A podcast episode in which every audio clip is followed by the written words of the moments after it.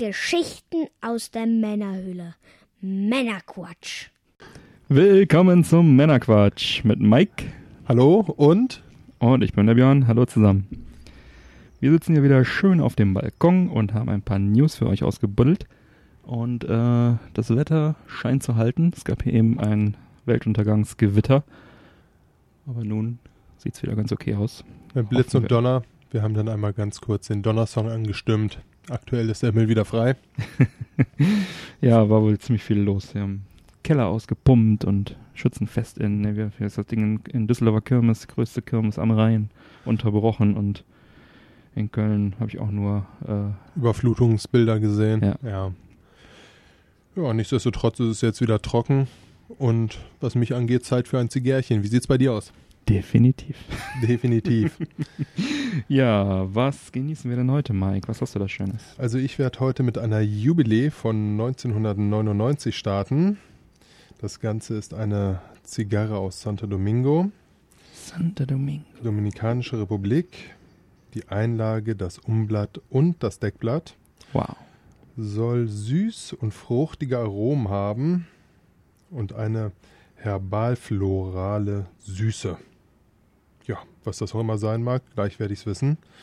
Das Ganze ist 1999 ähm, zum 25. Jubiläum von John Ellsbury in die Produktion gegeben worden und seitdem fröhlich jedes Jahr mit stetiger, konstanter Qualität wieder auf den Markt gegeben worden. Ja, gute Sache. Diese Jahreseditions, die werden ja immer äh, einmal im Jahr gekürt, so die beste Zigarre des Jahres und wenn die 99 Jahreszigarre war und 18 Jahre weiter produziert wurde. Wird sie so verkehrt nicht sein? Ich will es doch hoffen. Scheint ganz gut gewesen zu sein. Ja, ich werde die jetzt auch mal direkt anzünden hier.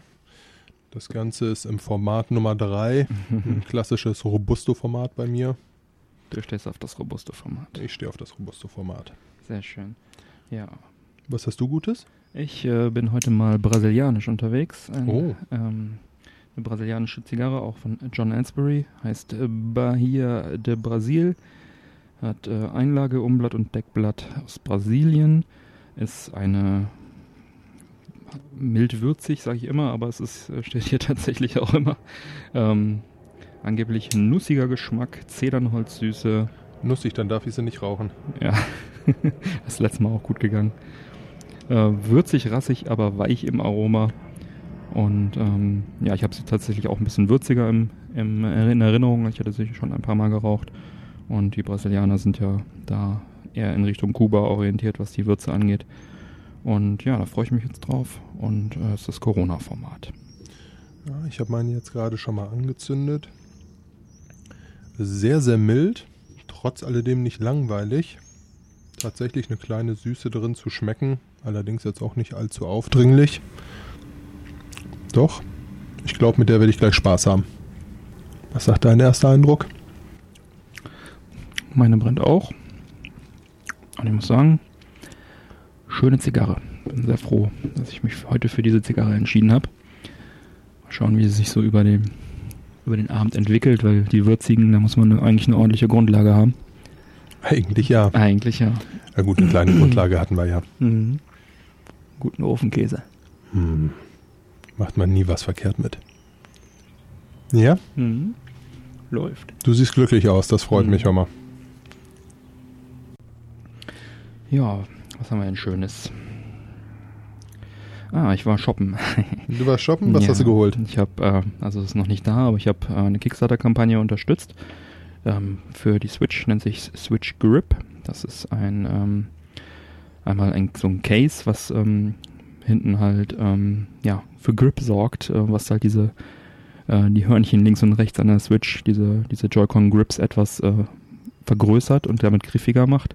Die sich wahrscheinlich jeder gewünscht hat, der schon mal auf einer Switch gespielt hat. Ja, ich vor allem. Also ähm, die, ich spiele damit halt hauptsächlich wirklich mit dem Pro-Controller an der am Fernsehen aus dem Grund, weil halt einfach meine Pranken dieses, dieses fragile Tablet nicht so gut festhalten können. Und das ist halt jetzt echt genau die Lösung, nach der ich eigentlich auch schon lange Ausschau gehalten habe. Die kommt also mit zwei verschiedenen Griffen zum Auswechseln, mhm. zwei verschiedene Größen im Prinzip. Man kann dann wählen zwischen Grau und dieser farbigen Variante, dass es halt auch passt. Und Für was hast du dich entschieden? Also man muss sich erst entscheiden, wenn sie es zuschicken, dann werden sie einem nochmal eine E-Mail schicken. Das liegt wahrscheinlich auch daran, weil sie, wenn das Kickstarter, wenn sie die Zusatzgoals erreicht haben, dann wird es wahrscheinlich noch andere Farben und so zur Auswahl geben. Aber ich denke, ich werde das Graue nehmen, weil ich halt auch die graue Konsole habe. Das passt dann einfach ganz gut. Ton in Ton. Das ist halt das Schöne, dass es ähm, die Konsole umschließt und äh, somit schützt. Aber auch trotzdem passt das Ganze noch in das Standard-Dock rein.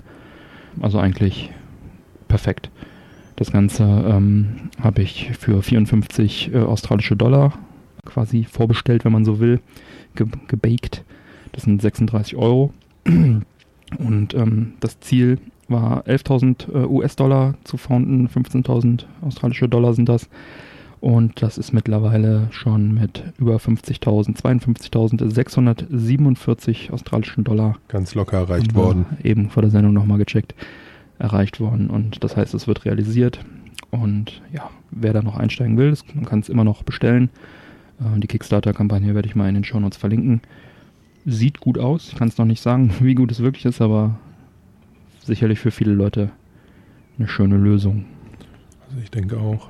Gibt ja kaum was Schlimmeres als ein Pad, wobei in dem Fall jetzt natürlich von einem Pad auch schwer zu reden ist, aber nichtsdestotrotz, äh, was nicht griffig genug ist. Hm. Schön, wenn die Community sich um sowas selbst kümmert. Ja. ja, vor allem ist es, wenn du länger dann zockst mit dem Mobilteil, größere Hände hast, dann ähm, ist es Wird's einfach, so. anstrengend. Ja, dann verkrampft die Hand und so weiter, das macht keinen Spaß. Ja, bleiben wir bei der Switch. Da ähm, gibt es jetzt also neben dem offiziellen ne, Dock von Nintendo, was man nachkaufen kann, haben wir auch schon mal drüber gesprochen. Mhm. Ist momentan für 85 Euro bei Amazon erhältlich. Gibt es jetzt demnächst auch von der Firma Nyko ein günstigeres mobiles Dock. Das soll am, laut Amazon.com am 3.10.17 erscheinen für 44,99 Dollar. Schauen wir mal, was das hier kosten wird, aber ich denke auch um die 40, 40 Euro werden das schon sein. Ist damit also über die Hälfte günstiger als das offizielle Dock. Es ist kleiner, damit mobiler und ähm, beinhaltet auch einen kleinen Stand. Also das heißt, das ist nur so eine kleine, ja, wie so eine kleine Rampe, wo du das Ding draufsteckst, wo sie dann aber auch hochkant steht, das Tablet, damit die Lüfter hinten auch arbeiten können im, im äh, Dock-Modus. Und das ist halt optimal. Und wenn man das mal wirklich mitnehmen will zu Freunden oder wenn man einfach ein günstiges Dock sucht, ja, da ist dann, gibt es jetzt aber auch noch, mal Alternativen dazu. Gibt es eine Kickstarter und eine Indiegogo-Kampagne von äh, zwei anderen Docks, die im Bereich 50 bis 60 Dollar pro Stück liegen. Das sind aber mehr so Adapter. Ähm, Werde ich auch verlinken. Das ist ähm, eigentlich wie so eine, so eine viereckige Box, wie damals der Vier-Spieler-Adapter vom Gameboy bei F1 Race. So Okay. ähnlich sieht das Ding aus. Das steckst du halt auch einfach unten in, das, in die Switch rein und verbindest es dann als Kabeladapter mit so einer kleinen Box mit dem Fernseher auch nett, sehr mobil. Allerdings ein bisschen teurer als das Nyko-Dock und wenn die Konsole aufrecht stehen soll, was sie sollte im Dock-Modus, weil sie halt höher getaktet ist, dadurch mehr Abwärme abgibt. Die Lüfter hinten müssen arbeiten. Wenn das Ding also flach hinlegst und das an, die, an diesen Adapter anschließt, dann hast du eventuell ein Hitzeproblem. Und von daher würde ich persönlich das Nyko-Ding wahrscheinlich vorziehen. Ja, aber könnt ihr euch anschauen, werde ich alles verlinken. War auch das günstigere noch zusätzlich, Stimmt, ne? das kostet auch nur Also 45 ich habe mir die beiden Dinger ja auch angeguckt. Äh, muss auch sagen, es hat auf mich auf jeden Fall einen ja, sinnvolleren, etwas hochwertigeren Eindruck gemacht. Ja. Und dadurch, dass es jetzt auch noch günstig ist. Ja, also die Firma Nyko ist auch bekannt für Zubehör, auch für die Wii schon damals. Die machen eigentlich ganz gutes Zeug. Und äh, diese Indiegogo und Kickstarter-Geschichte, das sind halt irgendwelche China-Geschichten beziehungsweise Selfmade-Sachen mit China-Teilen. Basiert irgendwie auf einem Samsung-Adapter, womit du dein Samsung-Handy irgendwie an den Fernseher kriegst. Ähm, Okay. Ist vielleicht nichts Schlechtes, aber irgendwie wirkt es für mich auch nicht so vertrauenswürdig. Naja. Da sind halt auch einfach wieder Kabel, die irgendwie offen rumliegen. Ne? Allein der Faktor, dass, dass wenn du es halt nicht besser weißt, die Konsole hinlegst, womöglich noch auf den Teppich, dass du dann ein Netzproblem bekommst und dann das Ding kaputt geht. Ja. Das allein schon wird es für mich disqualifizieren. Ne? Ja, wo wir bei Nintendo gerade sind. Ähm, der New Nintendo 3DS, die Produktion endet weltweit. Uh, es ging durch die Medien, große Panik, große Meldungen überall. Und dabei Bis haben dann der Artikel einmal richtig gelesen wurde. ja, Clickbait irgendwie, ne? Ich meine, dabei haben wir ja noch sogar letzte Woche äh, verkündet, dass der Nintendo, dass Nintendo die Kiste bis 2018 unterstützt. Wie können wir nur? Ja, es handelt sich tatsächlich nur um das Modell New Nintendo 3DS, also der, das kleinere Modell von dem Nintendo New 3DS, der äh, 2DS, der New 2DS XL, den wir letzte Woche vorgestellt haben, und der New 3DS XL werden weiterhin weltweit produziert. Das ist also einfach nur eine Produktpalettenkorrektur. Ich meine, drei Modelle. Einstiegsmodell bei 100 Euro, das mittlere, das äh, New 2DS XL bei 150 und dann der New 3D, äh, 3DS XL für 200 ist, denke ich, absolut ausreichend, zumal die Konsole ja jetzt auch so langsam auf dem Zenit ist und äh, ja. Ja, sehe ich ehrlich gesagt ganz genauso. Also alles halb so wild. Mike, Super Bomberman R für die Switch hat ein Update bekommen. Erzähl uns darüber. Ja, Super Bomberman R für die Switch, wie du schon gesagt hast, hat jetzt äh, einen Team Battle Mode bekommen. Vier neue Level und drei neue Charaktere, an denen man sich erfreuen darf. Mhm. Ja. Und was im letzten Update ja schon gekommen ist und auch da recht äh, ja, ersehnt wurde, die Steuerung, die bis dato relativ mau war, hat ein ordentliches Update bekommen, so dass es jetzt äh, durchaus ein richtig schönes spielbares Bomberman ist. Sehr cool, ja. Wie man es eigentlich erwartet. Ja, ja super. Das war einer der Launch-Titel und ich habe tatsächlich auch mit dem Gedanken gespielt, mir zu holen, habe dann mich leider für dieses One-to-Switch entschieden, was man dann irgendwie, es war auch ganz, ganz witzig, aber irgendwie spielt man es halt ein paar Stündchen und dann ist auch vorbei. Und das Ding kriegt halt jetzt hier noch mega Updates.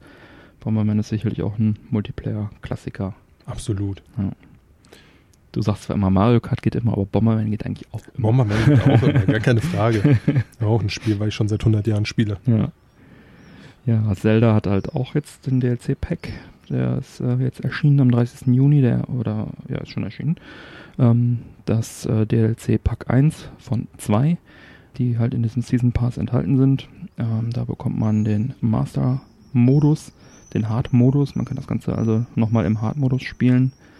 Man bekommt äh, Zugang zur Prüfung des Schwertes. Das sind äh, über 45 Räume, die man ohne Ausrüstung bestehen muss. Und äh, am Ende steht dann äh, also eine Belohnung, dass das Master-Schwert ähm, nicht mehr, das hat dann glaube ich Level 60 Max-Level und äh, ermüdet nicht mehr, also hat keine Cooldown-Phasen mehr. Ähm, allerdings sind diese Prüfungen, wie man hört, relativ schwer. Ähm, weil man vor allem auch ohne Ausrüstung startet. Da gab es ja schon so eine Insel-Quest mal, äh, gibt es ja da irgendwo bei Zelda. äh, Breath of the Wild, wo du auch ohne Ausrüstung sowas bestehen musst und das Ganze halt dann 45 Räume lang. Ähm, Ist eine taffe Nummer. Krasse Herausforderung. Also wird, wird man auf jeden Fall nochmal ziemlich viel mit beschäftigt sein. Dann äh, die, der Pfad des Helden, eine Kartenfunktion, wo dann die letzten 200 Spielstunden in Form von Fußstapfen auf deiner Karte sichtbar werden, um dir zu helfen, noch unentdeckte Flecken auf der Karte zu finden. Wo habe ich meine Zeit verbracht? Ist ja nicht so, als äh, Ja. sollte man sich daran erinnern, wenn man 200 Stunden Spiel gespielt hat. Ja, das äh, ist auf jeden Fall eine interessante Funktion. Und dann noch so das Teleport-Medaillon und Krog-Masken, Tingle-Outfit, Majora's Mask, also verschiedene Ausrüstungsgegenstände und Rüstungen, die man mit Quests finden kann. Dieses Teleport-Medaillon ist ganz interessant. Man kann also sich an eine Stelle auf der Karte frei teleportieren. Also wenn man es da, wenn man so eine Markierung dahin setzt, kannst du dich immer wieder dahin po- teleportieren bei einem Bosskampf oder bei irgendwelchen Stellen, wo du halt sonst immer lange laufen müsstest, weil kein Schrein in der Nähe ist. Diese Masken haben halt verschiedene Funktionen und die Rüstung, sowas wie Majora's Mask zum Beispiel, ähm, sorgt dafür, dass du ähm, von allen Gegnern nicht als Gegner erkannt wirst. Kannst dadurch also bessere Critical Hits landen. Es äh, gibt ja schon solche Masken bei diesem Händler, diesem Monster, Monster-Maskenhändler. Da kann man dann für einzelne Gegner so eine Maske erwerben und die ist halt für alle Gegner gleichzeitig äh, gültig. Hm. Ja, der äh, Season Pass kostet 19,99. Der besteht halt aus dem gerade genannten. Man bekommt auch, glaube ich, noch für Link so ein Switch-T-Shirt irgendwie. Ähm, das war, glaube ich, das Ding, was direkt, was man direkt bekommen hat. Und dann der zweite Teil wird dann äh, im Winter folgen, Winter 2017.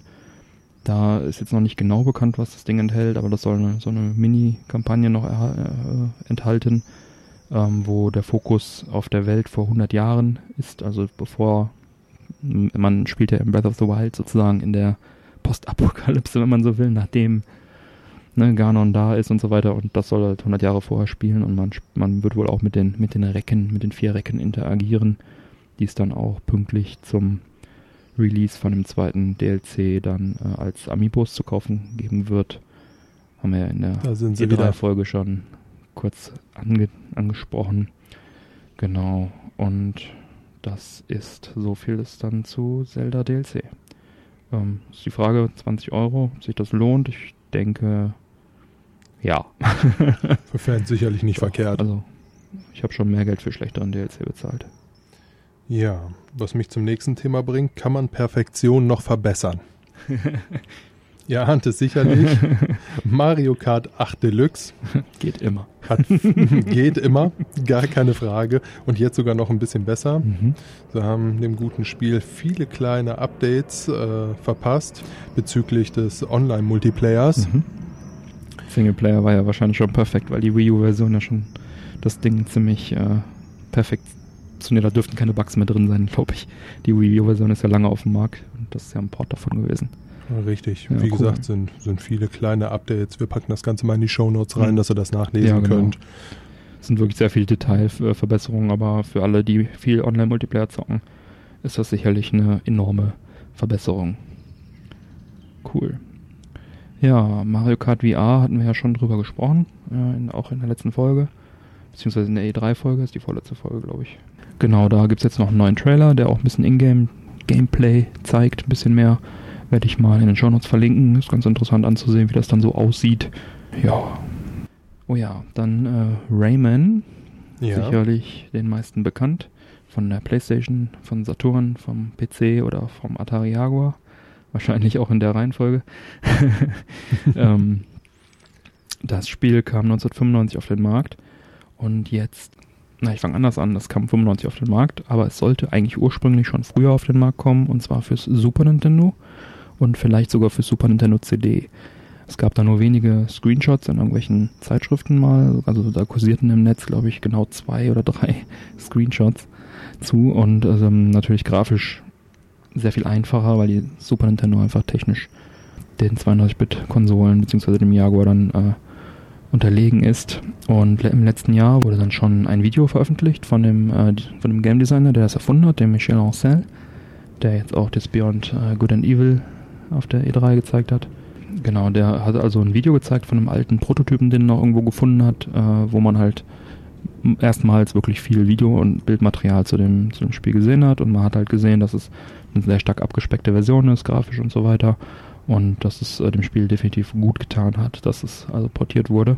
Sie haben halt erst auf Super Nintendo gesetzt, dann auf Super Nintendo CD gesetzt, das wurde dann ja auch gecancelt. Dann haben sie gedacht, okay, bringen, was ist jetzt angekündigt, was ist die, die beste Hardware momentan auf dem Markt? Dann wollten sie es für einen Jaguar rausbringen, war auch erst nur für einen Jaguar angekündigt.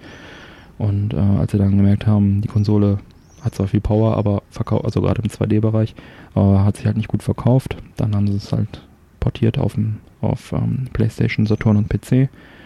Und ja, für den Jaguar kam es trotzdem raus noch. Und es wurde auch eine Zeit lang als das äh, Mascot-Game sozusagen gehandelt, so Crash Bandicoot-mäßig. Crash Bandicoot war ja auch jetzt kein offizielles Maskottchen von der PlayStation, aber hat ja so den Status gehabt. Und das hätte Rayman also für den Jaguar sein können. Aber gut, ähm, die Hardware-Verbreitung war halt auch einfach nicht da. So, und dann haben sie halt das Ganze wie gesagt, für diese Konsolen veröffentlicht und für Super Nintendo eingestampft. Die News ist jetzt eigentlich, ähm, also dieses Video kam schon im Herbst letzten Jahres, im Oktober wurde das gezeigt. Und die News ist, dass jetzt also kürzlich äh, Michel Ancel eine ROM, ein gedammtes ROM von dieser Alpha-Version freigegeben hat zur Veröffentlichung. Äh, und das kann man sich jetzt also runterladen. Wir werden es auch verlinken. Ist wie gesagt äh, mit Freigabe des Herstellers. Es ist eine frühere Version als das, was in dem Video gezeigt wurde. In dem Video kam auch ein Zweispieler-Modus äh, zu, zum Tragen und ein paar mit Sounds und mit ein paar ähm, anderen Level-Grafiken. Das ist jetzt also eine sehr kurze, kleine Demo. Wahrscheinlich irgendwas, was sie mal auf irgendeiner Messe oder so gezeigt haben. Trotzdem ganz nett anzusehen. Wer sich da äh, für interessiert, kann es zum Beispiel mit einem Everdrive oder so abspielen. Wer hat denn einen Everdrive? ich habe mir das gestern mal auf meinem Everdrive angeschaut. Ich musste tatsächlich äh, ein bisschen rumspielen an den Einstellungen, bis es dann lief, aber es lief, war ein relativ kurzes Vergnügen. tatsächlich ähm, eine ganz nette Sache, auch wenn man da vielleicht historisch ein bisschen interessiert ist, wie das hätte aussehen können. Alternativ kann man sich aber auch einfach das Video anschauen. Das ist äh, also der der Spielspaß und Gameplay-Gehalt der Demo ist halt wirklich sehr sehr gering. Kann man also auch äh, als Video anschauen. Ich werde es verlinken und dann könnt ihr euch das mal anschauen. Ja, dann habe ich wieder geshoppt und zwar ein äh, Buch, was schon länger angekündigt ist und jetzt vorzubestellen ist seit kurzer Zeit. Das nennt sich Neo Geo Visual History. Ähm, kommt von äh, Bitmap Books, die also auch schon in der Vergangenheit einige Bücher auf den Markt gebracht haben. Ähm, da drin werden Fotografien von Hardware, Cover Artworks und Concept Artworks sowie Erinnerungsstücke sein, Interviews mit ehemaligen äh, hochrangigen SNK-Mitarbeitern und das Ganze wird dann auf 400 Seiten schön präsentiert in einem Hardcover-Buch. Gibt da drei. Oh, im Hardcover, das ist ja, ja mal. Gibt drei Editionen, Standard Collectors und äh, Mega Edition und alle sind Hardcover, also auch die Standardversion, die habe ich mir auch gekauft. Die kostet 29,99 Pfund. Collectors Edition 49,99 bekommt dann also noch so ein Slipcase dazu, ein Poster, Sticker, ein Pin. Das ist alte Schule. Ja, äh, auch alles sehr schön, aber mir waren dann die 20 Pfund ähm, das nicht wert, den Aufpreis. Von der, es gab auch mal so eine Super Famicom Edition ähm, von den äh, japanischen Covern der, des Super Nintendos. Mhm. Und da habe ich mir dann auch die Deluxe-Version geholt, aber letztendlich geht es ja um das Buch und das ist halt auch in der Standard Edition unverändert. Ja, und die Mega Edition kostet 69,99 auf 330 Copies limitiert und enthält dann noch ein T-Shirt, ein Memory Card Kit, was immer das ist, und ein goldenes Slipcase und die Sachen aus der Collectors Edition. Mhm. Ja, das Ganze soll dann im September 2017 äh, ausgeliefert werden. Es kann jetzt vorbestellt werden. Ähm, werden wir auch verlinken auf Bitmaps, Bitmap Books. Genau. Und ähm, also auch diese Super Famicom Box Art Collection war auch ziemlich cool. Ähm, ist halt schön was zum Schmökern. Ja. Ist allerdings ähm, weniger was zu lesen, also außer die Interviews. ist sehr visuell alles, also viele Fotos, wenig Text. Ähm, dafür glossy und ähm, ja. Was ein bisschen schade ist äh, für dieses Buch, naja, für dieses Buch kann man nicht sagen, aber ähm, es war ein anderes ähm, Neo Geo Buch angekündigt. Das ist die Neo Geo äh, Anthology History and Complete Games Library. Kurz ähm, bevor das Ding erschienen ist, wurde von SNK, wurde denen die offizielle Lizenz entzogen. Da waren die wohl selber ganz überrascht. Sie haben also auch selber geschrieben, ähm, dass da ein Agreement äh, bestand mit SNK und ähm, dass sie jetzt da um eine Lösung irgendwie äh, sich bemühen. Äh, allerdings ist es bis heute nicht dazu gekommen. Ähm, kann er nur spekulieren, was da die Gründe von SNK waren, aber kurz danach wurde halt diese Visual History angekündigt. Weiß man nicht genau, was da passiert ist. Vielleicht haben die besser bezahlt oder so kann. Gibt es keine, keine äh, belegten Quellen. Ähm, das Anthology-Buch wäre halt ganz cool gewesen, weil es gibt schon ein N64 Anthology-Buch und das ist also sehr hochwertig, sehr viel Text, sehr detailliert, sämtliche Spiele aufgeführt und so weiter und so fort. Ja, das äh, würde ich mir nach wie vor wünschen, dass das vielleicht noch rauskommt, vielleicht im Nachgang. Sicherlich, beide Bücher sind sicherlich empfehlenswert. Das eine ist halt mehr Visual History, das andere ist dann mehr noch mit den Fakten angereichert. Eine Einigung wäre wünschenswert. Ja, also ich könnte mir auch nur vorstellen, dass SNK halt vielleicht die Prioritäten bei diesem Buch gesehen hat, aus welchen Gründen auch immer, und sagen, okay, das kommt zuerst raus und wird vielleicht auch das eine oder andere dadurch mehr verkaufen, weil sie ja zuerst sind. Und vielleicht bekommen die anderen dann ähm, das im Nachgang noch die Rechte. Ja. Bleibt zu hoffen. Heute sehr retro-lastig alles. Absolut, ja. Beziehungsweise, das ist eigentlich, eigentlich ja gar nicht Retro, ist ja PS4, aber hat einen Retro-Bezug, nämlich das Wonderboy Dragon's Trap ist seit einiger Zeit als äh, digitale Version erhältlich. Und der Limited Run Games hat jetzt angekündigt, dass sie zum Preis von 29,99 5000 Kopien des Spiels als Collectors Edition ebenfalls erhältlich, aber noch nicht angekündigt. Also 5000 reguläre Kopien plus die äh, Collectors Edition ähm, dann jetzt demnächst verkaufen werden. Äh, wann, weiß man nicht. Die haben immer irgendwann machen sie es auf der Webseite halt publik und dann kann man gucken, dass man schnell eins sich besorgt. Dass man den Slot von einer halben Stunde trifft. Ungefähr, genau. Und wie gesagt, 5000 Kopien wird es geben, danach keine mehr. Das ist halt auch das Programm von Limited Run Games, die machen das ja gerne. äh, Games, die dann als physische Kopie rauszubringen und halt das Ganze für die PS4. Ich werde auf jeden Fall versuchen, eins zu bekommen und so langsam brauche ich wirklich eine PS4. Ja, also es kommen rum, Björn, alles in Ordnung. Ich habe da ja noch eine. Ansonsten für alle anderen äh, ist ein sehr schönes ähm, Remake von einem, von einem alten Sega-Spiel, von einem äh, Wonder Boy, äh, in sehr schöner Zeichentrick-Grafik gemacht. Ähm, schaut euch das mal an, das ist eine schöne Sache. Ja, ähm, dann haben wir noch was anderes Schönes und zwar Polybus von Jeff Minter. Das sind gleich, gleich zwei Legenden in einer Ankündigung für die PS4. Ist jetzt erschienen. Ähm, Polybus ähm, ist eine Urban Legend. Das war ein Automat, der angeblich 1981 in den Arcades in den USA stand, testweise, so als Testautomat von einem neuen Spiel. Wurde angeblich in äh, Portland irgendwann mal in einigen äh, Arcades gesichtet von dem Hersteller Sinneslöschen. ja, das Spielprinzip soll angeblich ähnlich Tempest gewesen sein. Abstrakte Grafik, äh, blitzende Grafik, äh, Flug durch einen Tunnel, kaleidoskopartig äh, blinkende Farben, Formen, schnell wiederholende Geräuscheffekte, angeblich süchtig machend und Warteschlangen gab es vor den Automaten angeblich. Die Nebeneffekte sollen epileptische Anfälle, Gedächtnisstörungen, Krämpfe, Halluzinationen, Schlafstörungen, Panik, Depression und Selbstmord gewesen sein. Wer sich das Video zu dem Spiel anguckt. Ja, äh, also das Spiel, was jetzt, das Video, ähm, das ist ja zu dem neuen Spiel, aber man weiß ja nicht, was das alte da war. Ja, gerüchteweise Männer in schwarzen Anzügen hätten die Spieler beobachtet und äh, irgendwelche Highscores notiert und Le Namen von Leuten notiert, die Highscores gemacht hätten, Daten von dem Automaten abgelesen und das hätte, das Spiel würde unterschwellige Botschaften, Gehorche, konsumiere enthalten. Es ist allerdings höchst umstritten, ob dieses Spiel jemals existierte. Es war natürlich damals üblich, sag ich mal, Testautomaten in irgendwelchen Spielhallen zu testen, aber ja, dieses Polybus, äh, man weiß es nicht, ob es jemals überhaupt existiert hat. Und es gibt auch eine Simpson-Folge, äh, die heißt Homer, hol den Hammer raus. Da steht also auch so ein Polybus-Automat im Hintergrund. Das wurde also auch da referenziert. Ist eine lang gepflegte Urban Legend. Also wenn es bei den Simpsons drin ist. Die haben da ein Händchen für, ne? Die haben so einige schon vorhergesagt. Oh ja.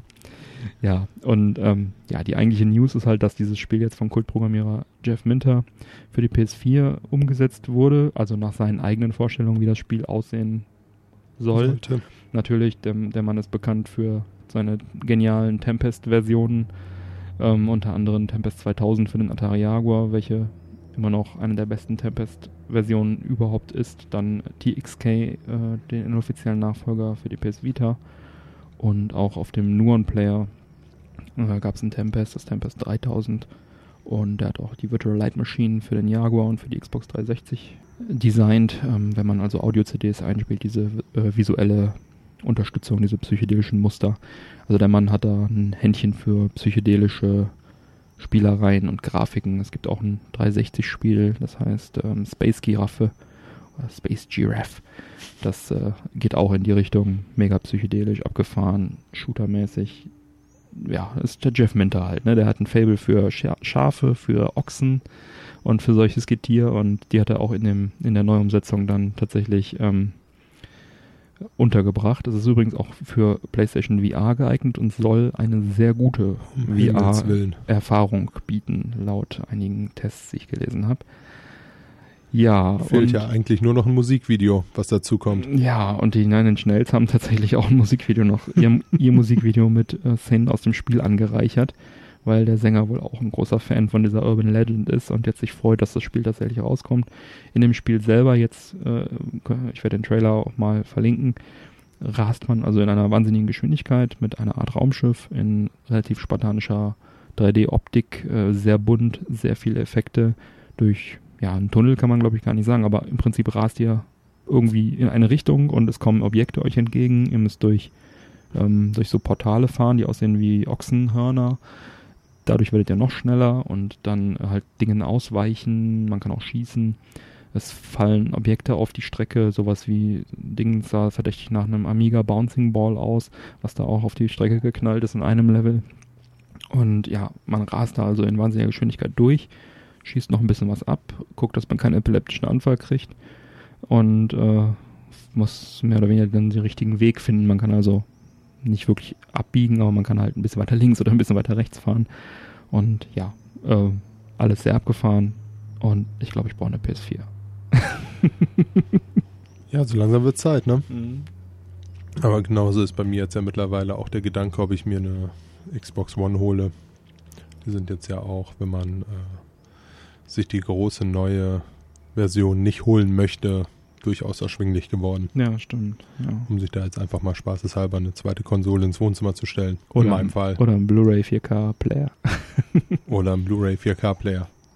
Es ist ja nicht so, als wäre man mit äh, Netflix und Amazon schon abgedeckt genug. Das stimmt, das stimmt. Ja, also da bin ich auf jeden Fall mal sehr gespannt drauf. Ich stehe auch, bin auch ein großer Jeff Minter-Fan. Stehe auf solche Spiele.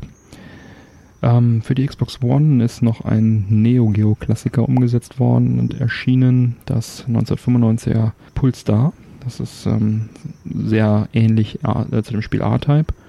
Hat, äh, ist ein sehr gutes Spiel und hat auch noch einen Nachfolger bekommen. Blazing Star heißt das. Das finde ich auch noch ein bisschen besser. Aber wer auf klassische Shoot'em-Ups steht, im 2D-Bereich, ist da wirklich sehr gut beraten für 6,99. Ähm, schaut euch das mal an ähm, auch anschauen könntet ihr euch einen Trailer von Wolfenstein 2, The New Colossus, Mike. Ja, ein sehr, sehr lustiger Trailer, den die Jungs da rausgebracht haben. Im Endeffekt, äh, ja, ist es eine Retro-Game-Show mit dem lustigen Namen German or Else, wo man englische Begriffe ins Deutsche übersetzen muss. Das Ganze mit englischem Akzent. Ja, Viele Spielszenen gibt es da nicht. Nichtsdestotrotz ein sehr lustiger, fröhlicher Trailer. Ich fand ja schon diesen Liesel-Trailer von der E3 ziemlich lustig. Der so ein bisschen an Lassie ange, angelehnt ist. Ich weiß ich kenne jetzt amerikanische Quiz-Shows nicht so gut, aber da gibt es bestimmt auch irgendein Äquivalent. Aber der Witz ist ja so ein bisschen, ne, Deutschland Nazis besetzen Amerika und machen dann irgendwie da so eine Quiz-Show mit, wer verliert darf ins Nachschulungscamp. Also fand ich auch sehr cool, den Trailer. Schaut euch mal an. Verlinken wir. Ist sehenswert. Ja. Ja, dann, ach ja, es ist ja, es ist ja geradezu tragisch. Äh, ein Xbox-Fan, der die äh, höchste Gamerscore hatte, und zwar elf Jahre lang, war der auf der Top-Position, verliert diese. Der Grund, seine Flitterwochen. Frau, Mann, Mann, Mann. Frau wollte ihn wohl nicht zocken lassen. Äh, Ray Cox heißt der Gute. Stallion83 ist der Gamertag.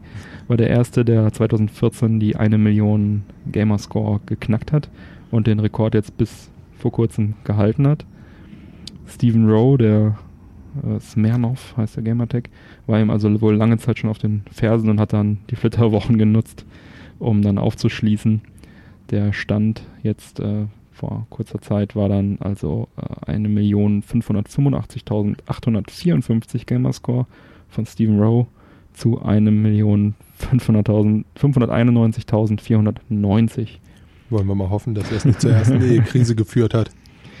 Nein, ich habe es gerade verwechselt. Das, die zweite Zahl war dann der Stephen Rowe, der jetzt übertrumpft hat. Die ist natürlich höher. Ja, die Antwort äh, auf Twitter von Ray Cox, der dann äh, überholt wurde, war einfach I've been too busy having all the sex. Sein gegönnt in Flitterwochen. Ja, eine ganz witzige Geschichte. der arme Kerl hat die Top-Position verloren. Kommen wir zu einem Filmklassiker. Mhm. Top Gun, Sie fürchten weder Tod noch Teufel von 1986. Das ist schon so lange her. Ja, es ist verdammt lange her. Ich hätte jetzt so 90er getippt, ehrlich gesagt. Krass. Ja, Regie Tony Scott, produziert von Jerry Bruckheimer. Genau. Bekommt jetzt am 12. Juli 1990 einen zweiten Teil und das ich glaub, Ganze. Er 2019, oder? Habe ich 1919 gesagt? Nee, 19, 1990. 1990, nein, das haut nicht hin. Nee, das, dann, das wäre ja kein. Obwohl würde auch noch passen. Der erste war ja 86. würde auch mehr Sinn machen, ihn in so Zeitabständen zu bringen. Ja. Nichtsdestotrotz also kommt er jetzt 2019 ja, genau. in die amerikanischen Kinos. Ja. Wohl auch wieder äh, mit Tom Cruise als Maverick. Ein Trailer gibt es da leider Gottes noch nicht zu. Hm. Ja, Regie wird Joseph Kosinski machen, bekannt aus Tron Legacy und Oblivion. Das Drehbuch ist von Peter Craig, The Town und äh, ja. Ganz schön bekannte Jungs, ne? Ganz schön bekannte Justin Jungs. Marks Dschungelbuch und Ashley Miller und Zack Dance von X-Men, die Entscheidung. Tja, das kann ja nur Könnte gut was werden. werden. Vier Leute, wie viel schreiben denn da dran? Schauen, schauen wir mal, wie Tom Cruise gealtert ist. Ja. Ja, für die damalige Zeit, also diese Aufnahmen, diese Jet-Aufnahmen und so, das war schon ziemlich, Ja, ziemlich war ein cooler cool. Film. Also ich meine, ich war, ich habe den vielleicht so mit 10 oder 12 oder so gesehen. Das war, das war schon, die waren schon die 90er. Aber trotzdem irgendwie ein cooler Film. Ich glaube, die äh, US-Armee hat auch irgendwie die ganzen Aufnahmen beigesteuert und so weiter. Ja, kleiner Werbefilm. Ja, auf jeden Fall. Ah, Quentin Tarantino hat sich auch wieder gemeldet. Der möchte jetzt gern die Manson Family Morde verfilmen in seinem nächsten Film. Puh, das ist eine Harte Kost. Ja, harte Kost, ne? Charles Manson war ja dieser sektenähnliche Anführer dieser Manson, also die sektenähnliche Manson Family, die 69 äh, grausame Morde in Kalifornien äh, wohl gemacht hat und da die Todesstrafe dort leider abgeschafft wurde, äh, sitzt er also wohl immer noch in Haft und ähm, ja, Quentin Tarantino hat das Skript jetzt fast fertig, hat er bekannt gegeben und hat auch schon Gespräche mit einigen Schauspielern geführt.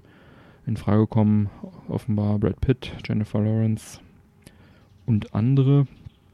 Ja, harte, ha- wirklich harter Stoff. Also mir persönlich gefallen ja diese fiktiven Filme mit Vampire, Vampiren und so weiter etwas besser oder so halb fiktiv. Bleibt abzuwarten, aber ich bin da auch sehr, sehr zwiegespalten, um es vorsichtig zu sagen. Ja, also man weiß ja jetzt nicht genau, wie er da rangeht, ne, ob er, ob er den, also wenn er den Manson da irgendwie, äh, sag ich mal, glorifiziert, dann fände ich es auf jeden Fall nicht so gut. Nee, weiß Schauen wir man mal. nicht. Ähm, naja, Tarantino hat bis jetzt eigentlich immer noch coole Filme zustande gebracht. Ja, Bleibt abzuwarten. Was wollen wir da jetzt groß drüber spekulieren? das Drehbuch ist noch nicht mal fertig. aber, aber Tarantino macht weiter. Ich meine, er ist jetzt auch schon irgendwie ein paar Jährchen alt. Ja, Das, äh, großartiger Regisseur, gar keine Ja. Frage. Wie viele Abende hat er mir versüßt? Ja. Allein mit From Dust Till Dawn oder mit Den Reservoir Dogs. Ja, alles. Pulp Fiction. Ja, mal zu etwas lustigeren, Leichtere Kost. deutlich leichtere Kost. Aladdin wird verfilmt Yay. und das Ganze mit Will Smith. Ach nee, das war Star Wars. mit Will Smith, wow. Mit Will Smith, ja, als den blauen Geist. Mm, yeah. Welcome to Miami. Ja, Der wird den Geist spielen. Will Smith, der Geist aus der Flasche. ja, bleibt abzuwarten. Ja, und Guy Ritchie. Du bist auch ein Guy Ritchie-Fan. Ich bin Guy Der Ritchie-Fan. setzt das Ganze in Szene. Und es ist ein demnach kein animierter Film, wenn er, den, wenn er Will Smith mitspielt. Ja, ich denke mal in gewisser Weise schon. Also ja. wenig Schauspieler kriegen es hin, äh, sich in einen blauen Geist zu Hat verwandeln. Bud Spencer nicht auch mal einen Flaschengeist gespielt? ja, hat er tatsächlich. Irgendwie so gab es da mal was. Das war auch ein großartiger Film. Wie hieß denn der noch? Ich weiß nicht mehr. Aber der brauchte auch keine Animation. Der hat, hat er seinen Dampfer mal dabei gehabt.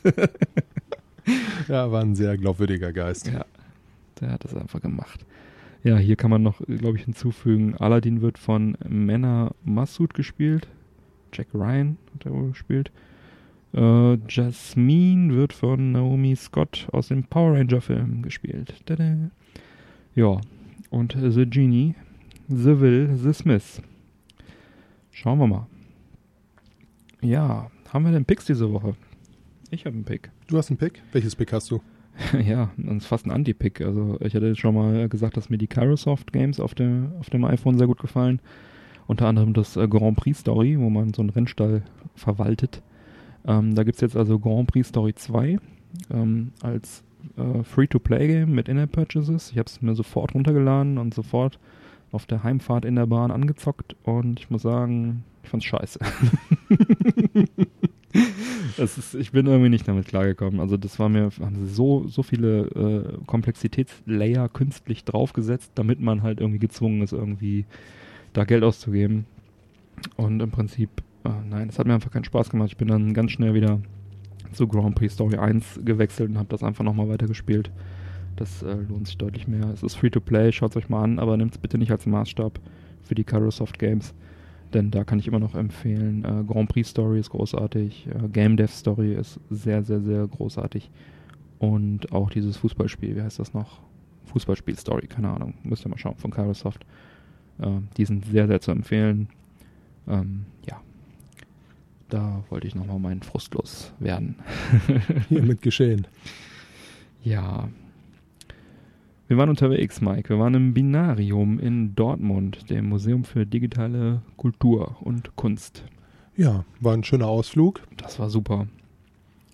Das Binarium, im Endeffekt darf man sich vorstellen, man kommt rein und bekommt die Geschichte der Konsolen gezeigt. Ja, geht in den 80ern los. Geht in den 80ern los, 2000er. über sämtliche Konsolen, die dort ausgestellt sind, Ja. die dort auch laufen, dass man sich einfach mal ein Bild davon machen kann, wie wurde früher gespielt, was für Ja. Spiele gab's. So aus, jedem, aus jeder Zeitepoche ist so ein bisschen was angeschlossen, dass man da mal so einen Eindruck bekommen kann. Also nicht alle sind angeschlossen, aber viele. Ja. Was natürlich auch ganz schön ist, viele Konsolen waren auch angeschlossen, die man dann einfach mal anzocken konnte. Es gab dort eine kleine Ecke äh, mit kleinen Fernsehern, Sitzsäcken davor. Einige waren noch ein bisschen größer von den Fernsehern. Einige waren auch ein bisschen größer. Ähm, ja. man hatte die Möglichkeit, äh, viele alte Klassiker mal wieder anzuzocken, hm. was mich persönlich... Äh, Mario Kart geht immer. Mario, N64. Mario Kart geht immer. Ähm, Haben wir tatsächlich ein Rundchen Mario Kart auf dem N64 gezockt. Ja, kommt man ja nicht dran vorbei, wenn Ja. eine Konsole angeschlossen ist mit Mario Kart. Ich meine, da muss man sich auch nichts vormachen. Ja, was meiner Meinung nach sehr, sehr interessant war, dadurch, dass man sich die Spiele angucken konnte und auch spielen konnte, hat man halt einfach gesehen, dass einige Spiele sehr, sehr gut gealtert sind. Ja, Super Mario zum Beispiel auf dem NES So die 2D-Klassiker, äh, ne? ist, Sonic einfach, so. Hm. ist einfach ein richtig cooles Spiel, ähnlich äh, auch wie Mario Kart. Mario Kart haben wir dann auch auf dem N64 gespielt. Hm. War jetzt nicht mehr meins. Da war mir halt einfach die Grafik zu bunt und zu. Ja, ich weiß auch nicht genau. Es war ein bisschen so halt, ja, diese frühe 3D-Grafik, ne, die ist halt nicht so gut gealtert. Das gilt für die frühen PlayStation 1-Spiele, was 3D angeht. Da hatten wir zum Beispiel Tekken mal N64. kurz angezockt. Hm. Wobei das Tekken war auf der PS2, das muss Tekken 4 oder 5 gewesen sein. Ja, Hm. aber nichtsdestotrotz, auch das ist nicht gut gealtert. Ja, das stimmt. Also Mario Kart war einfach, ja, ich schieb's auf die frühe 3D-Grafik. Sehr, Ich denke auch. Steuerung war nicht so präzise, wie man das heute kennt. Die Framerate war halt ziemlich mit Splitscreen Zweispieler ziemlich äh, bockig. Trotz alledem war es einfach cool, mal wieder die ganzen alten Sachen anzuzocken. Man Ja. hat dann ein unheimlich schönes Bild darüber bekommen, äh, wie es damals war zu spielen. Für die Leute, die damals schon gespielt haben, Ja. wie mich, ist es zum Beispiel auch eine total schöne Zeitreise einfach gewesen, zu gucken, das und das äh, hat mich damals begeistert. Wie sehe ich das mit heutiger Sicht? Mhm. Das ja, vielleicht so ein bisschen damit zu vergleichen, wenn man sich alte Filme anguckt, Hm. ja, die man früher absolut favorisiert hat, ist es ja heute auch so, dass man sich denkt, okay, sind immer noch coole Filme, Mhm. aber ja, halt Ja. was anderes. Ja, mein Highlight war natürlich die 90er Jahre. Etwas ausgefallene Exponate wie so ein Laserdisc-Player oder ein Nuon-Player oder Apple Pipin und natürlich der Jaguar. Äh, Das sind halt Sachen, die man, ähm, wenn man nicht bei mir im Zockzimmer ist, jetzt nicht an jeder Ecke sieht. ähm, das sind halt ein paar schöne Sachen, auch teilweise Sachen, die ich auch nicht habe oder die ich auch noch nie gesehen habe, also selten zwar. Gerade bei den Heimcomputern war, waren da einige Sachen dabei, so MSX-Klone und so, da hatte ich noch nie was von gehört. Ja, da ist halt auch eine unheimlich große Sammlung einfach. Das Also im Erdgeschoss kann man sich die sämtliche Konsolen angucken und im ersten Stock, der jetzt gerade ausgebaut wird, wo wir halt Gott sei Dank trotz alledem eine Führung schön. Ja, das durchbekommen war nett, haben. hat uns so rumgeführt, ja. Ja, da konnte man sich dann sämtliche Heimcomputer angucken von äh, Heimcomputern, die ich im Leben noch nicht gesehen und noch nie was von gehört habe, ja. sind da ausgestellt. Also sehr, sehr liebevoll. Ich denke mal, wenn der erste Stock dann tatsächlich auch fertig ist, äh, ja, sehr, sehr sehenswert. Ja. Also ein Ausflug ist es auf jeden Fall wert. Das auf jeden Fall. Der Eintritt ist Wann? auch nicht teuer. Ich glaube, 6 Euro oder sowas. Das kann man, so die Ecke, ja. kann man wirklich äh, gut verschmerzen. Man ist da einige Zeit unterwegs. Ähm, was ich mir noch wünschen würde für die Zukunft, ich meine, das war jetzt mein zweiter Besuch insgesamt dort und ähm, hat sich einiges getan schon seit dem ersten Besuch auch, dass man vielleicht noch ein bisschen äh, die Arcades noch mit beleuchtet und vielleicht auch mal ein paar Arcades noch aufstellt. Da im 80er-Jahre-Raum war auch noch in der Ecke Platz. Da kann man das sicherlich noch unterbringen. Auf jeden Fall, Und, ja. äh, genau. Und dass man vielleicht auch noch ein bisschen mehr den Fokus auf die Spiele legt. Die waren jetzt zwar auch oft dabei gelegt, so als, als sag ich mal, als äh, Datenträgerbeispiel meistens oder halt einfach so ein paar Spielchen. Ja. Aber ähm, er hat uns ja auch mal kurz das Archiv gezeigt, was ja auch nochmal eine sehr große Spiele-Library umfasst. Also das könnte man auch sicherlich noch sehr gut da ausstellen, dass man also zu den Konsolen auch noch sieht, wie sehen denn die Spiele dazu aus, welche Spiele gibt es und äh, das ist auf jeden Fall auch noch, wäre noch so ein kleines Ding, was, was ich mir noch vorstellen könnte, was man noch ausbauen könnte. Aber gut, äh, ich glaube, die sind ständig dabei auszubauen und wenn der erste Stock erstmal dann eröffnet ist, dann hat man auch für sowas, denke ich, Zeit. Braucht Zeit, um noch ein bisschen mehr zu wachsen. Ja. Du hast da ein Interview geführt? Genau, wir haben ein Interview geführt dort äh, mit dem äh, Direktor, dem Christian Ullenboom, der hat uns ähm, also auch dort freundlicherweise rumgeführt. Und im Anschluss auch noch ein paar Fragen beantwortet. Ja, das war echt nett. Das Interview werden wir jetzt gleich äh, hier im Anschluss äh, kurz einspielen. Kurz, ja. Das geht ungefähr 20 Minuten. Wir werden es äh, jetzt kurz äh, anspielen und äh, einspielen. Und äh, es gibt auch noch eine Langfassung, die ist dann nochmal einige Minuten länger. Die werden wir, ähm, sofern es denn technisch mir gelingt, ähm, kostenlos auf Patreon zur Verfügung stellen. Da hat man nämlich die Möglichkeit, Audiofiles zu posten. Und ähm, ich möchte damit jetzt nicht unseren Hauptstream sozusagen belasten und voll spammen. Und deswegen äh, packen wir das dann auf Patreon für alle kostenlos zur Verfügung. Man muss also einfach nur unsere Seite dort aufrufen und kannst dann also äh, sich äh, anhören. Die Langfassung. Ich hoffe, es klappt. Ich habe es noch nicht ausprobiert, das überhaupt zu tun. Aber ich bin da recht zuversichtlich. Ansonsten machen wir es anders irgendwie zugänglich. Ja, und ein paar Fotos werden wir auch noch äh, in die Show Notes auf unserer Webseite unten drunter packen. Haben Dass also man sich schon mal ein kleines Bild davon machen kann, was einen erwartet. Zwei, drei äh, Fotos geschossen auch, genau. Ja, dann wünsche ich euch jetzt viel Spaß mit dem Interview und dann melden wir uns nochmal wieder. Bis später. Wer bist du, was machst du? Hallo, mein Name ist Christian Ulmbohm und ich bin Gründer und Museumsdirektor vom Binarium. Ja, sehr schön. Äh, was ist denn das Binarium genau? Das Binarium ist ein Museum für persönliche Computer- und Videospielkonsolen und soll im Grunde die ganze Geschichte der Computer und Konsolen zeigen. Das heißt, man kann hier die Geschichte der Konsolen erleben, also der Hardware oder ähm, auch der ganzen Geschichten drumherum. Wie, wie ist das angelegt? Also in erster Linie geht es wirklich um die Hardware, wobei man sagen muss, dass es tausende von vielen kleinen Minigeschichten gibt, die man noch erzählen kann. Über die Persönlichkeiten, über Grafiker, über Musiker. Ähm, das ist ein Fass ohne Boden. Und äh, deswegen wird das Museum in den nächsten Jahren natürlich immer noch mehr kleine Geschichten dazunehmen. Ich denke mal, wir haben jetzt so einen ersten Stand gewonnen für die Eröffnung, sodass äh, man hier reingehen kann und äh, die Konsolen sich anschauen kann. Aber letztendlich wird so ein Museum immer lebendig sein und wachsen, insbesondere über die kleinen Geschichten, die es noch gibt. Ja, sehr schön. Ich war jetzt auch schon, ich bin jetzt das zweite Mal hier und habe auch gesehen, hat sich einiges getan seit dem letzten Besuch. Das ist ganz schön zu sehen. Seit wann ist denn äh, das Binarium geöffnet? Wir haben im Dezember letzten Jahres geöffnet. Das äh, Bistro ist schon ein bisschen früher geöffnet. Es hat sich leider massiv verzogen durch Bauärgernisse, möchte ich mal sagen.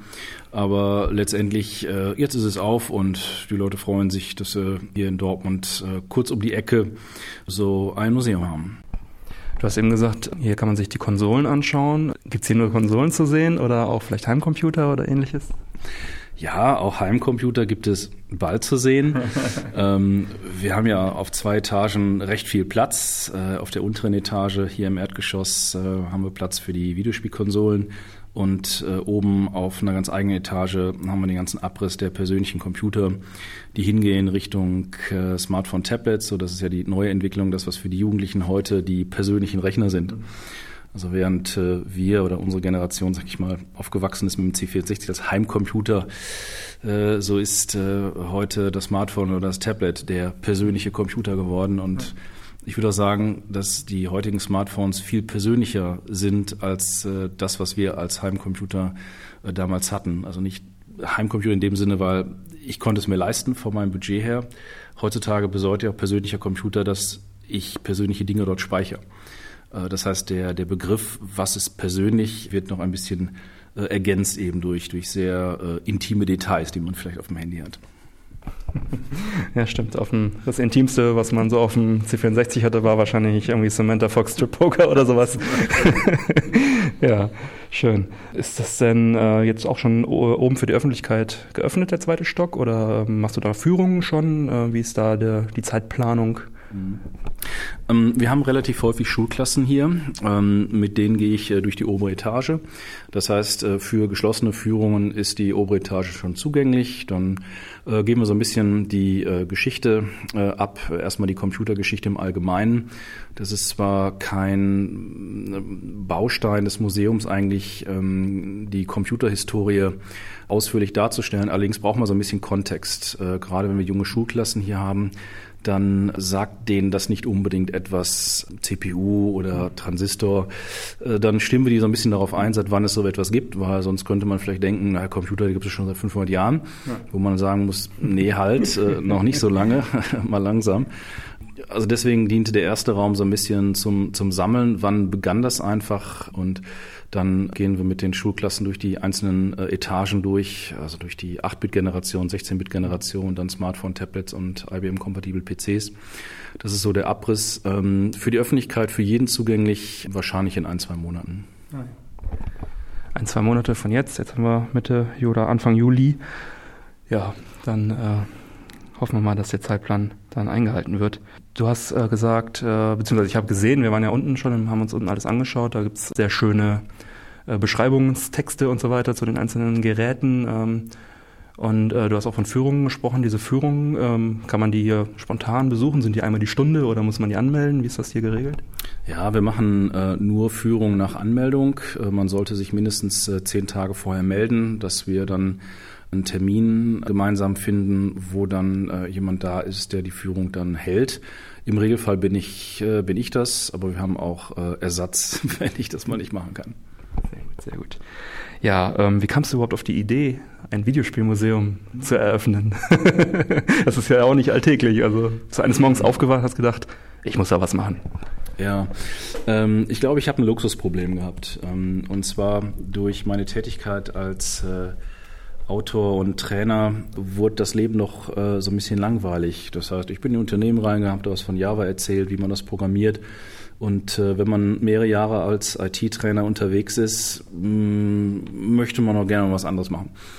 Und da ich mit meinem Schulungsunternehmen eigentlich soweit alles in trockenen Tüchern hatte, ähm, hatte ich wirklich genügend Zeit gehabt und äh, dann kommt man auf so verrückte Ideen. Sowas wie, man hat äh, fünf Wochen Urlaub und nach der zweiten Woche fragt man sich, was mache ich denn jetzt? Ich möchte doch wieder arbeiten. Ja, und dann äh, kam ich auf die Idee, dem Museum aus zwei Gründen, weil ich mochte Museen immer schon gerne. Technikmuseen fand ich immer ganz toll. Und der C64er hat mein ganzes Leben eigentlich, sag ich mal, vorbereitet äh, auf das, was ich heute mache. Mhm. Und bei mir war das so, ich habe meine Eltern gefragt, ich habe ein ganz miserables Gedächtnis, was Datum und Zeit angeht. Und meine Mutter sagte mir, dass ich mit neun wohl den C64 bekommen habe. Und äh, damals hatte ich noch keinen Hintergrundspeicher gehabt. Ich hatte kein Diskettenlaufwerk und keine Datasette gehabt, also konnte ich nichts speichern. Mhm. Und das führte dann dazu, Computer aus und Computer an und alles war weg und alles muss man neu programmieren. Und da habe ich Programmieren gelernt. Und das waren so die Anfänge gewesen. Und irgendwann bin ich dann zur Maschinensprache gekommen, habe mehrere Jahre Maschinensprache programmiert, viel Compilerbau. Und dann irgendwann kam der Amiga und dann PC und ich bin weiter in der Programmierung geblieben, habe Informatik studiert. Und hätte ich den C64 nicht gehabt, sondern hätten meine Eltern äh, damals äh, ein Skateboard, beziehungsweise ich habe mir auch noch äh, ähm, Schlittschuhe gewünscht. Hätte ich die bekommen, wäre vielleicht mein Leben heute ein anderes geworden. Ich glaube nicht, dass ich Schlittschuhfahrer geworden wäre. das ist bei meiner Vielleicht ein Schlittschuhmuseum aufgemacht. ja, genau. Ähm, aber letztendlich, ohne den C64 wäre mein Leben anders geworden. Insofern war es einfach eine Kombination aus, ich mache den Heimcomputer und der hat so viel eigentlich bedeutet für mein Leben und eben die, die Liebe für Museen und warum dann nicht das eigene Museum zu bauen.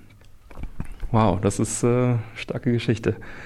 Jetzt äh, wachsen Museen natürlich und auch Räumlichkeiten nicht auf Bäumen. Äh, war das schwierig, da eine Location zu finden? Ähm, wie lief das ab?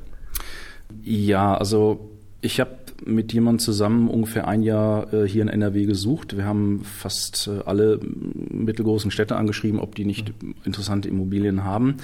Da kam aber nichts Gescheites drum. In Duisburg haben wir uns Schulen angeguckt, aber da wusste man sofort, die Stadt wollte dann irgendwie einen Doofen finden, der das kauft und renoviert. Ähm, also das war jetzt irgendwie nicht so erfolgreich gewesen, äh, von, dem, von dem Ergebnis die Städte zu fragen. Äh, und äh, jetzt bin ich ja hier in Dortmund-Huckade. Das ist hier eine Rohkohleimmobilie, eine ehemalige Zechenimmobilie. Die stand lange Zeit leer und äh, für mich äh, ein großer Glücks Glücksgriff. Mhm. Ähm, zunächst einmal stimmte der Preis, die Lage ist fantastisch. Wir haben 30 Parkplätze, die U-Bahn ist hier nebenan, die S-Bahn ist 800 Meter weiter, Autobahn mhm. ist perfekt angebunden.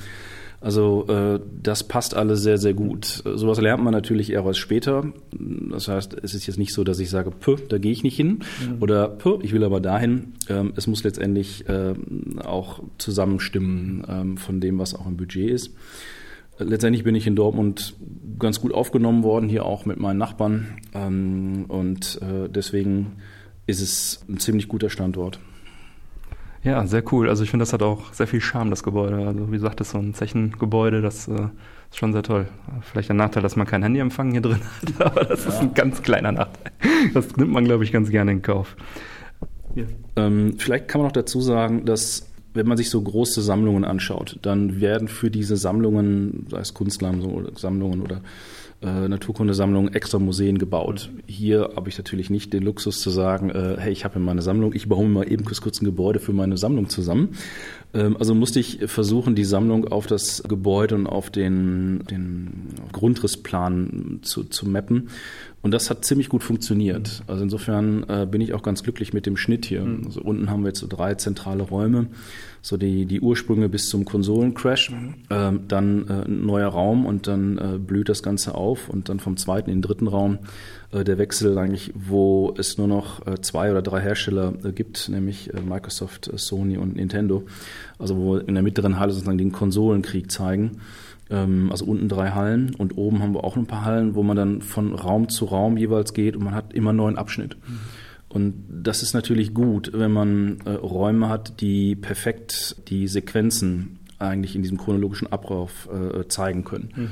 Also daher äh, auch noch perfekt äh, passt hier das Gebäude äh, zu, den, äh, zu den Ausstellungen. Ja, sehr gut. Also ich finde es auch sehr gut aufgeteilt. Man hätte es fast nicht besser planen können, ja.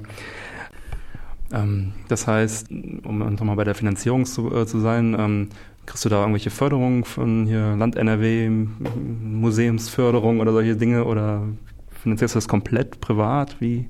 Ja, kurz und knapp gesagt, ja. Wow. Ähm, es liegt daran, dass äh, das ja hier eine GmbH ist. Es ist kein eingetragener Verein. Und äh, Lachs gesagt, der Staat vertraut GmbHs nicht so wirklich. Das heißt, man möchte ungern Geld geben, weil man dann Angst hat, Angst hat dass der äh, GmbH äh, Eigentümer mit dem Geld nach Honolulu abhaut und sich an den Strand setzt mit irgendwie ein paar Euro. Vereine werden unterstützt, das schon, aber als GmbH eben nicht. Mhm. Ähm, und äh, die Stadt selber Dortmund hat zwei Milliarden Schulden, ähm, deswegen spare ich mir das mhm. äh, Fragen, äh, ob es Unterstützung gibt. Wir haben Sponsoren, das ist prima, weil ich denke, das ist auch eine ganz gute Kombination ähm, von Sponsoring und Museen. Mhm. Es ist nicht so, dass es unnatürlich ist. In meinem Fall ist Inuji, die äh, im Bereich Heimautomatisierung etwas zeigen. Ähm, aber bis auf Sponsoring ähm, gibt es keine Unterstützung, nein. Wow, das ist äh, Respekt dafür. Also das ist wirklich toll, wenn man sowas dann auf eigene Kappe im Prinzip umsetzt, das ist schon toll. Rückblickend, man sieht, es ist sehr viel Arbeit gewesen. Würdest du es nochmal machen? Nein. Nein, muss man ganz einfach so sagen. Also letztendlich, ich habe das ja gemacht, das Projekt, um was anderes zu machen im ja. Leben. Äh, das war ja die ursprüngliche Intention gewesen. Und ich hatte vorher ein ganz entspanntes Leben gehabt. Ich bin irgendwann morgens aufgestanden, habe mir gefragt, was mache ich heute? Mhm. Und äh, ich bin um die Welt gereist, die letzten Jahre. Und äh, das ist alles weg. Ähm, also insofern habe ich da schon äh, einiges für aufgegeben. Hätte ich das vorher gewusst, glaube ich, hätte ich es nicht gemacht. Jetzt ist es aber zu spät und jetzt bringe ich das auch zu Ende. Jetzt, jetzt bist du froh, dass es, dass es zumindest läuft. Ne? Äh, ja, genau. Ja. Mhm. Schön. Ja, wie ist, äh, wie ist so die Resonanz so von den Besuchern und vielleicht auch von, ich weiß nicht, Medien, was ja sicherlich auch öfter mal im Haus mhm. haben. Wie ist so die Resonanz? Mm, hervorragend. Also wenn man sich die Facebook oder die äh, Bewertungen bei, bei Google anguckt, ähm, kann man schon ablesen, dass die Leute es hier mögen. Also da mhm. ist keiner dabei, der sagt, boah, was für ein Schrott. Ähm, sondern ähm, Leute sind gerne hier und verbringen dann auch ihre Stunden, wenn die äh, Anzahl oder wenn die zweieinhalb Stunden äh, korrekt sind, die Google veranschlagt, äh, so lange sind die Gäste hier geblieben, mhm. dann ist das schon mal durchaus eine Zeit. Ja. Und äh, selbst Schulklassen sind hier äh, schwer rauszukriegen. ich erinnere mich immer noch an so einen, so einen Jungen, vielleicht von keine Ahnung, vielleicht acht, neun Jahre, der äh, hervorragend mit den ganzen Konsolen äh, Bescheid wusste und der hier reingerannt kam so, oh, oh, oh, ein NES und dann kann man sich gar, sich gar nicht halten und rannte zum nächsten, oh, ein Gamecube. äh, der war da ganz hin und weg. Ähm, das ist, glaube ich, die Reaktion der meisten Leute, weil wir eben diese schöne Kombination haben. Auf der einen Seite die 20 Spielstationen, dass man an die Konsolen spielen kann. Und auf der anderen Seite haben wir auch zum Beispiel ziemlich viele Exoten hier. Also Exoten gerade aus, aus Japan, die äh, nie nach Deutschland kamen, zum einen, beziehungsweise vielleicht auch in Japan seltene Geräte sind, zum Beispiel äh, Epoch Teletennis, äh, der erste Pong-Konsole. Ähm, das äh, sind äh, rare Dinge. Und das heißt, hier entdecken Leute viele Sachen, die sie so auch noch nicht mal von Abbildungen her kennen. Man kann hier einfach rumstöbern und sich überraschen lassen, was es alles gibt. Ja. Also im Prinzip eine Kombination aus, äh, man entdeckt seine Kindheit wieder und man entdeckt aber trotzdem auch nochmal was Neues, was man vielleicht früher so nicht äh, in seinem Kinderzimmer hatte. Ne? Ja, genau die Kombination. Und äh, mein früherer Designer und Innenarchitekt hatte mal was Schönes gesagt, dass er sagte, man geht in Museen nicht etwas zu finden, sondern man, ähm, man lässt sich einfach überraschen. Das heißt, so eine invertierte Suchmaschine. Denn bei einer Suchmaschine gebe ich ja ein, was ich suche. Mhm. Und dann finde ich irgendwas. Und hier ist es eher so, ich entdecke etwas. Und das ist natürlich ein ganz anderer Ansatz. Wenn man hier so entlang geht, lässt man sich berieseln von Dingen. Wir haben bestimmt hier unten 200, 300 Texttäfelchen mit Informationen. Ich habe es nie gezählt. Mhm. Und äh, es gibt wenig Leute, die das alles komplett durchlesen. Gibt es auch. Die brauchen ungefähr sechs Stunden. ähm, aber die meisten gehen halt eben den Pfad entlang, finden irgendwas, was sie interessiert, lesen das Texttäfelchen, ja. spielen dann was, gehen dann weiter und dann sind sie nach zwei, drei Stunden durch und ja. sagen, nett, gehen sie mal ins Bistro und äh, ja, das war's. Was ist dein liebstes Stück hier im Museum? Jetzt mal abgesehen von vielleicht Büroräumen, die du noch irgendwie hast, so von den Ausstellungsstücken. Was ist da dein, dein Lieblingsstück? Mm, also bei den Heimcomputern habe ich zwei. Einmal äh, ein, ein Sinclair-Rechner, der mit Force programmiert wird, ein relativ seltenes Gerät. Das mag ich. Und die Archon Archimedes-Rechner mag ich auch, äh, weil ich die Archon-Geschichte eigentlich ganz spannend finde. Und letztendlich ähm, fing das an mit den BBC-Rechnern. Ähm, auch das ist eine spannende Geschichte, weil die BBC ja damals zu verschiedenen Heimcomputerherstellern hingegangen ist und hat gesagt, baut uns einen Rechner, wir möchten eine Fernsehserie planen, was habt ihr so im Angebot? Und auch Sinclair hatte da mitgemacht äh, und er war nachher total äh, eifersüchtig gewesen, dass er nicht gewonnen hat, weil eigentlich Sinclair dachte, er wäre der größte britische Heimcomputerhersteller. Aber äh, Acorn hat gewonnen und hat den äh, BBC aufgebaut. Und im Grunde hat das Acorn eine Menge Kohle gebracht dass die den ARM-Chip entwickeln konnten. Mhm. Und äh, auch dieses, diese externe Platine, das war damals vom BBC, äh, so, ein, so ein externes Zusatzgerät, was man dran schöpfen kann, sodass man einen zweiten Prozessor nutzen kann. Das haben wir auch hier. Äh, das ist eigentlich mein Lieblingsstück, mhm. äh, weil das ist letztendlich der Ursprung heutiger ARM-Prozessoren, die wir bei uns alle in den Handys drin haben. Ja. Also das ist jetzt soweit äh, Heimcomputer. Hm, bei den Konsolen äh, sind es gar nicht so die Konsolen selbst, sondern ähm, mich interessiert insbesondere freakiges Zubehör. Mhm. Ähm, also das ist etwas, äh, wo ich ähm, immer, äh, wo ich Lieblinge habe. Und letztendlich heißt das Museum ja nicht Binarium äh, Heimcomputer.Punkt Spielekonsolen Punkt, äh, sondern es heißt Museum der digitalen Kultur, weil es interessant ist zu sehen, was machen denn Leute mit den Heimcomputern, mit den Konsolen. Und da entsteht ja im Grunde etwas Neues. Und ich finde Zubehör zeigt eigentlich ganz gut, wie Leute mit den Konsolen spielen. Zum Beispiel über Karaoke-Sets äh, oder ähm, äh, über Bedienungen von, ähm, äh, von, von, von Zügen. Und in dem Bereich, muss ich sagen, habe ich soweit meine Lieblinge. Äh, zum Beispiel fürs äh, Atari 2600 so ein Brettspiel, was eine schöne Kombination ist zwischen Computerspiel und Brettspiel. Also das, das mag mhm. ich schon. Also das muss ich sagen, da sind so meine, da sind so meine Lieblinge drin. Gar nicht so sehr die Konsolen selber, sondern eher so dieses äh, freakige Zubehör. Und wenn du jetzt nur eins von diesen Dingen mitnehmen könntest, Gott bewahre, großes Feuer, du musst ganz schnell eins rausholen, dein Lieblingsstück, was wäre das von den genannten? Mm, ich würde sagen, vielleicht tatsächlich das Brettspiel für, fürs Atari 2600. Ich glaube schon, das finde ich irgendwie sympathisch. Äh, vor allem, wenn man das Handbuch in der, in der, in der Hand hält, ähm, äh, finde ich besonders putzig, wie die, äh, wie die Charaktere eingezeichnet werden, weil letztendlich die Atari 2600 hat keine große Auflösung, die kann eigentlich nicht viel. Und ähm, ich erinnere mich immer noch, in diesem Büchlein steht so eine Abbildung drin, welche Figur auf dem Bildschirm welche Figur in dem Heftchen ist. Und dann sieht man dann so fünf Pixeln in, in Rot, ist dann der Drache und sonstige Sachen, wo man dann schon sehr viel Fantasie braucht ähm, oder vielleicht äh, an ein paar Fischen geleckt zu haben, um das dann wieder zu entdecken. Sehr cool. Binarium, wie, wie kam es zu dem Namen? Äh, wie bist du darauf gekommen? Was steckt dahinter? Ja, also ähm, Binarium setzt sich aus zwei Teilen zusammen. Einmal binär. Letztendlich jeder Computer ist, äh, besteht aus ähm, unglaublich vielen kleinen Schaltern. Also letztendlich Analogrechner haben sie noch nicht durchgesetzt, haben sich nicht durchgesetzt äh, und äh, Quantenrechner auch noch nicht. Ähm, also binär ist die Arbeitsweise, die funktioniert. Ähm, und äh, Arium sind eigentlich große Räume, mhm. gerade wo auch etwas ausgestellt wird. Und äh, dann passt natürlich das Binarium als Raum für äh, Binäres. Und dadurch setzt sich das zusammen. Interessante Herleitung. Ähm, ich würde gerne noch wissen, ähm, wie sind denn hier so die Öffnungszeiten? Habt ihr jeden Tag auf oder nur unter der Woche oder nur am Wochenende? Unter der Woche würde keinen Sinn machen, glaube ich. Erzähl doch mal. Ja, ähm, montags ist geschlossen. Ähm, sonst haben wir auf äh, von 10 bis äh, 17 Uhr und am Wochenende, Freitag, Samstag, Sonntag haben wir bis 21 Uhr auf. Das sind jedoch unsere Sommeröffnungszeiten, gerade weil wir auch das Bistro mit haben, wo man dann schon mal so im Biergarten draußen sitzen kann und nach dem Spielen äh, sich vielleicht nochmal ein Schnitzel gönnt äh, und nochmal so ein Radler. Ähm, und äh, im Winter werden wir die Zeiten wieder ändern. Dann wird um 18 Uhr wahrscheinlich Schluss sein. Hm? Und man erreicht euch im Internet und Facebook und so weiter auf. Wie, wie ist die Webadresse? Genau, unter, den, ähm, unter der ähm, Domäne äh, binarium.de, äh, beziehungsweise bei Facebook äh, ist es Facebook äh, slash Museum Binarium. Wenn man aber googelt nach Binarium Facebook, wird man es schnell finden. Ja, dann sind wir eigentlich auch schon durch.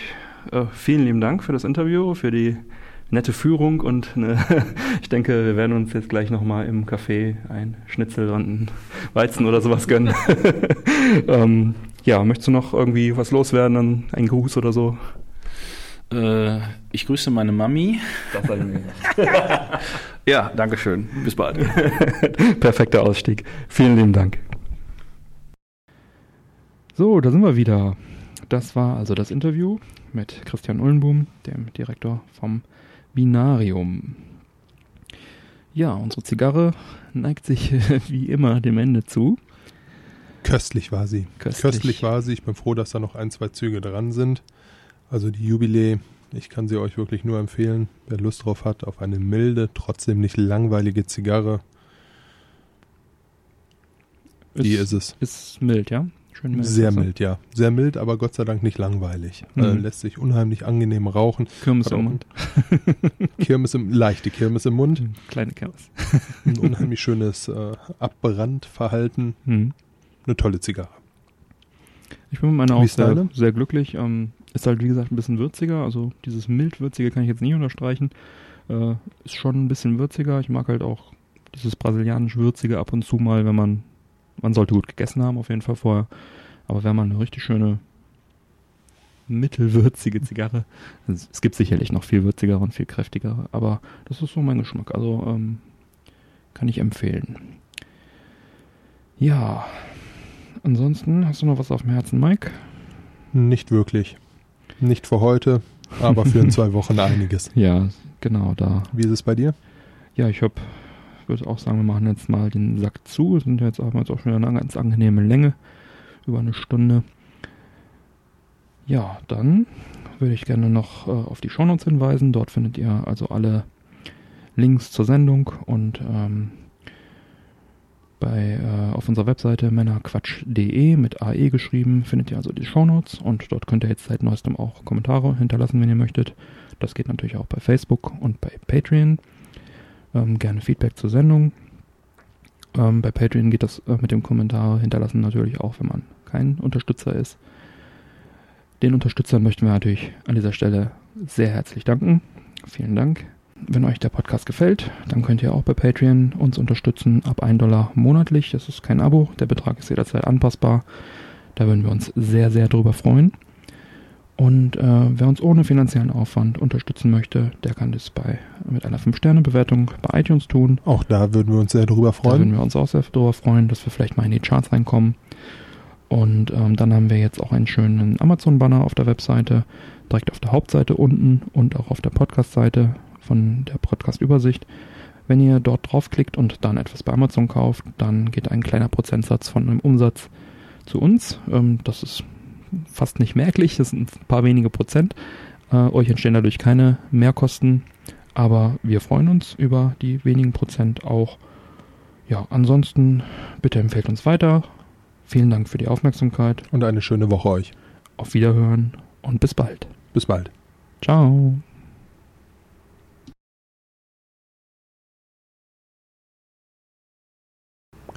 Jetzt müssen wir 20 Minuten Zigarre rauchen. Kann ich nicht mehr.